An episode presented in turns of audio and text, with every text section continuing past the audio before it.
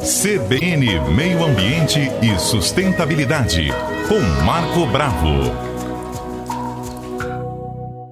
Bom, como eu já adiantei nesta quarta-feira, né, o nosso comentarista Marco Bravo vai dar uma forcinha para quem vai para o Enem no próximo domingo. Próximo domingo, gente, será a hora de testar conhecimentos dos estudantes, dos participantes de um modo geral, né, em relação às ciências da natureza e matemática, não é isso, Marco? Isso mesmo, Fernanda. Bom dia a todos os ouvintes da Rádio CBN. Pois é, Max, você tem é, umas Fernanda. apostas do que pode acontecer aí no domingo? Olha, é, eu, eu, eu fiz uma análise de todas as provas do Enem, né, uma questão de estatística, e observei o seguinte: dentro da biologia, um terço da prova está relacionado à questão da ecologia, né? Com temas variados. Nós estamos. A ecologia você tem desde a ecologia clássica, né, que é a ecologia trabalhada em sala de aula, como, por exemplo, relações ecológicas. Então, é, uma, é um tema muito interessante. Né? Ciclos biogeoquímicos, por exemplo, ciclo do nitrogênio, ciclo da água, o fluxo de energia, isso dentro da ecologia clássica, né? Hum. Cadeia alimentar, teia alimentar, pirâmide né, ecológica, são temas bem interessantes dentro da ecologia clássica. Na, na ecologia como um todo, né, as questões têm sido assim, bem contextualizadas. Aquela questão da decoreba, isso ficou para trás. No médio conhecimento, não é, Fernanda? É então, verdade. Então, é interpretar, né? É, é, interpretação, né? vem com textos, gráficos e tabelas. Gráfico, inclusive, facilita bastante você chegar na resposta. Porque muitas das vezes a resposta está no próprio gráfico ou no próprio enunciado. Então tem que ler com calma vai marcando as palavras-chave do texto e ali está a resposta que você espera obter, né? Não tem aquela questão de pegadinha, isso aí não mede conhecimento, né, Fernando? Isso acabou. Não pode mais ficar cobrando é, questões, por exemplo, marque a alternativa errada. Esse tipo, esse modelo de questão já ficou para trás, hum. que induz o aluno ao erro, né? Com pegadinha. Então, dentro da ecologia, é, eles cobraram muito e podem cobrar a questão da poluição das águas, tá? Então, dá uma lida, sobre, texto sobre água, sobre eutrofização, sobre bioacumulação, impactos da agropecuária, aí tem relação com desmatamento, tem relação com a produção de metano do gado, né, através da flatulência e do arroto, provocando mudanças climáticas. Porém, nós temos também agricultura de baixo carbono, que é o plantio direto, onde você faz a colheita, Fernanda, e na palha você já faz a semeadura. Então é uma agricultura muito interessante. Tá? É, também a parte de resíduos sólidos, que está associado ao nosso dia a dia. Que resíduo eu produzo, quantidade de resíduos que eu produzo. Então, ecologia dá uma, uma, uma revisada final tem boas possibilidades de cair. Você quer ver um outro tema? Hum. Citologia, só mitocôndria, que é a usina de força da célula, que está relacionada à respiração celular, nove questões nos últimos 13 anos, quase uma questão por ano. A citologia representa cerca de 13% da prova. Então, dá uma atenção também nas organelas, na questão da membrana, no processo de osmose, Fernanda. Né? A água se desloca do meio menos concentrado para o meio mais concentrado. É um tema bem interessante, né? que você pode é, é, dar uma revisada também.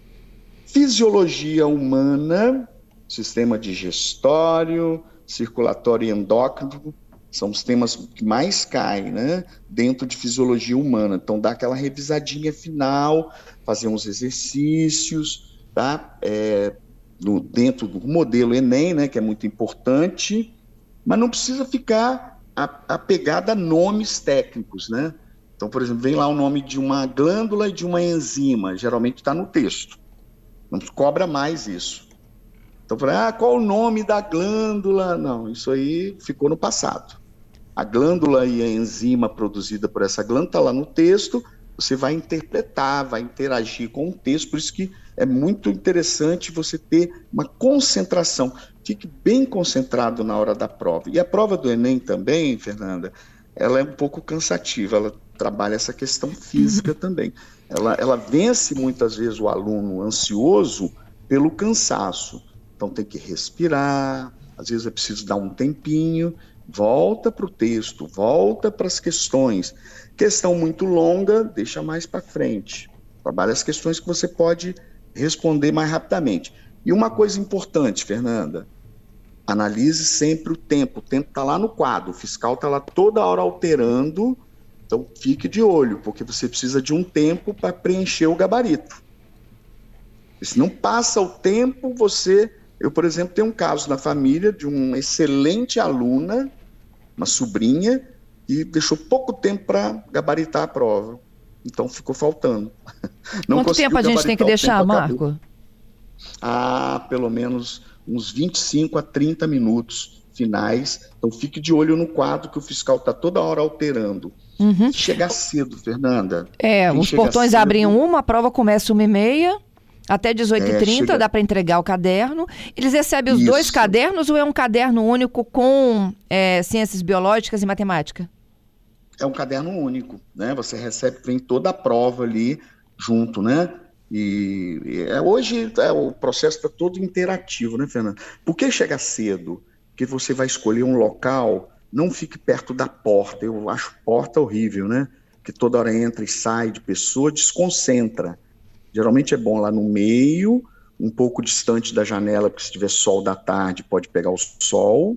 Então a gente não sabe, tem sala climatizada, tem sala que tem ventilador, e tem sala que não tem nem ventilador nem ar condicionado. Uhum. Então perto da porta eu nunca gostei de sentar, porque desconcentra, toda hora entra o fiscal, sai alguém para ir no banheiro, volta. Então procure um local mais ou menos no meio, né, de preferência é, perto ali de um, um local mais refrigerado da sala, e chegar cedo. Chegar cedo é importante não esquecer todo, tudo que tem que levar, caneta, né? Você quer levar um lápis também, de repente, só para marcar é, o texto, grifar o texto, grifar as palavras-chave.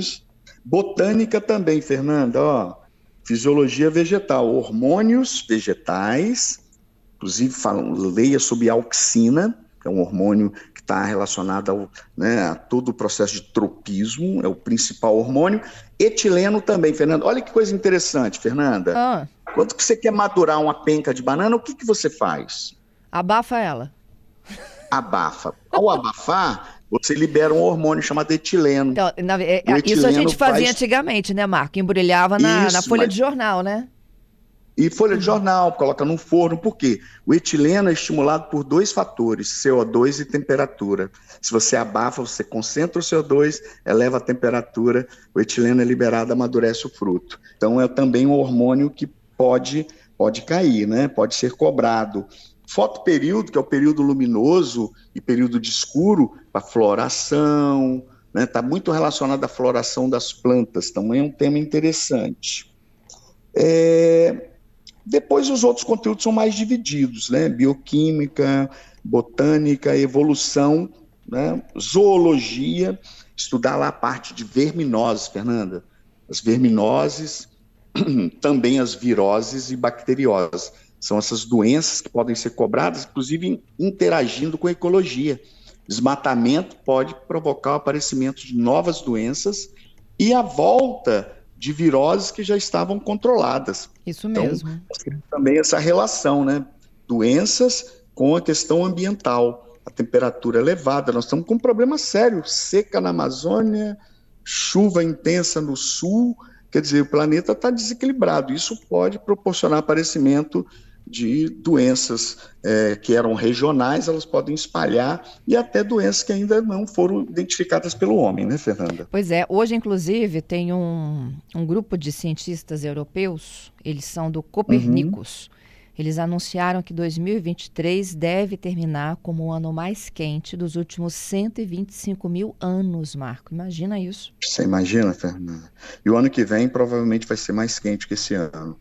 Então, essa questão das mudanças climáticas, a gente tem, a gente passa por um momento de adaptação. é um novo, é um novo normal, um novo planeta, que nós vamos ter que nos adaptar a essas mudanças climáticas. Inclusive, agora novembro tem a segunda quinzena, está previsto temperatura extremamente elevada. Então, a questão da mudança climática está relacionada às causas, né, uso de combustíveis fósseis, desmatamento, expansão da agricultura em áreas naturais, expansão das cidades e provocando a mudança climática e as consequências, né? degelo das calotas polares, elevação do nível dos oceanos. Então é importante ler problema, causa e consequência. Extinção Marco, de ilhas. Para a prova de domingo, né? Você que tá, tem anos aí de, de, de docência, quando a gente está com uhum. dúvidas, a gente costuma ficar ali, né? Agarra na questão, não sai, lê de novo, volta. Qual é, qual é a, a estratégia aí do momento para o Enem? Passa batido, volta lá no final? Passa para a próxima questão. Às vezes tem enunciados lá na frente que ajudam você a responder aquela questão anterior. Uhum. Então não fica agarrado com a questão. Se você sabe a questão, leu, inter interpretou, analisou, né? Viu a resposta, marca. Se ficar agarrado com a questão, você está perdendo tempo, pode atrapalhar você no preenchimento do gabarito lá na frente. Então passa para a próxima com calma, respira. Não tem aquela coisa que no início da prova, ah, meu Deus, não sei a um, a dois também, olha a três. Às vezes sabe sim, porque a ansiedade uhum. né, deixa a gente atrapalha, isso. né? Depois, com o tempo, você fala: peraí, não, essa questão o professor explicou lá na revisão, né? Quer dizer, então é importante manter a calma, respira, passa para a próxima, depois você volta para essas outras questões. Marca ali né, a questão que você ainda não respondeu, vai, vai, analisando as questões. E é importante, Fernanda, na régua de avaliação do Enem, ter coerência.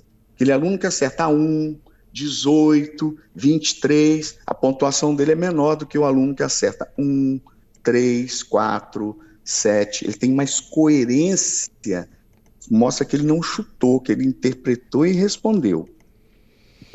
Adoramos as dicas, viu, Marco? Boa prova para todos que nos ouvem aqui que vão enfrentar o Enem nesse segundo domingo de provas.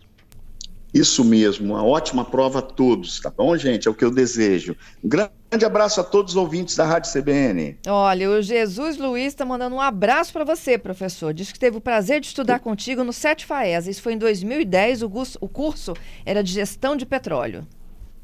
Ó, oh, que bacana. Um grande abraço, Jesus. Até a próxima, Marco. Até quarta que vem. Valeu.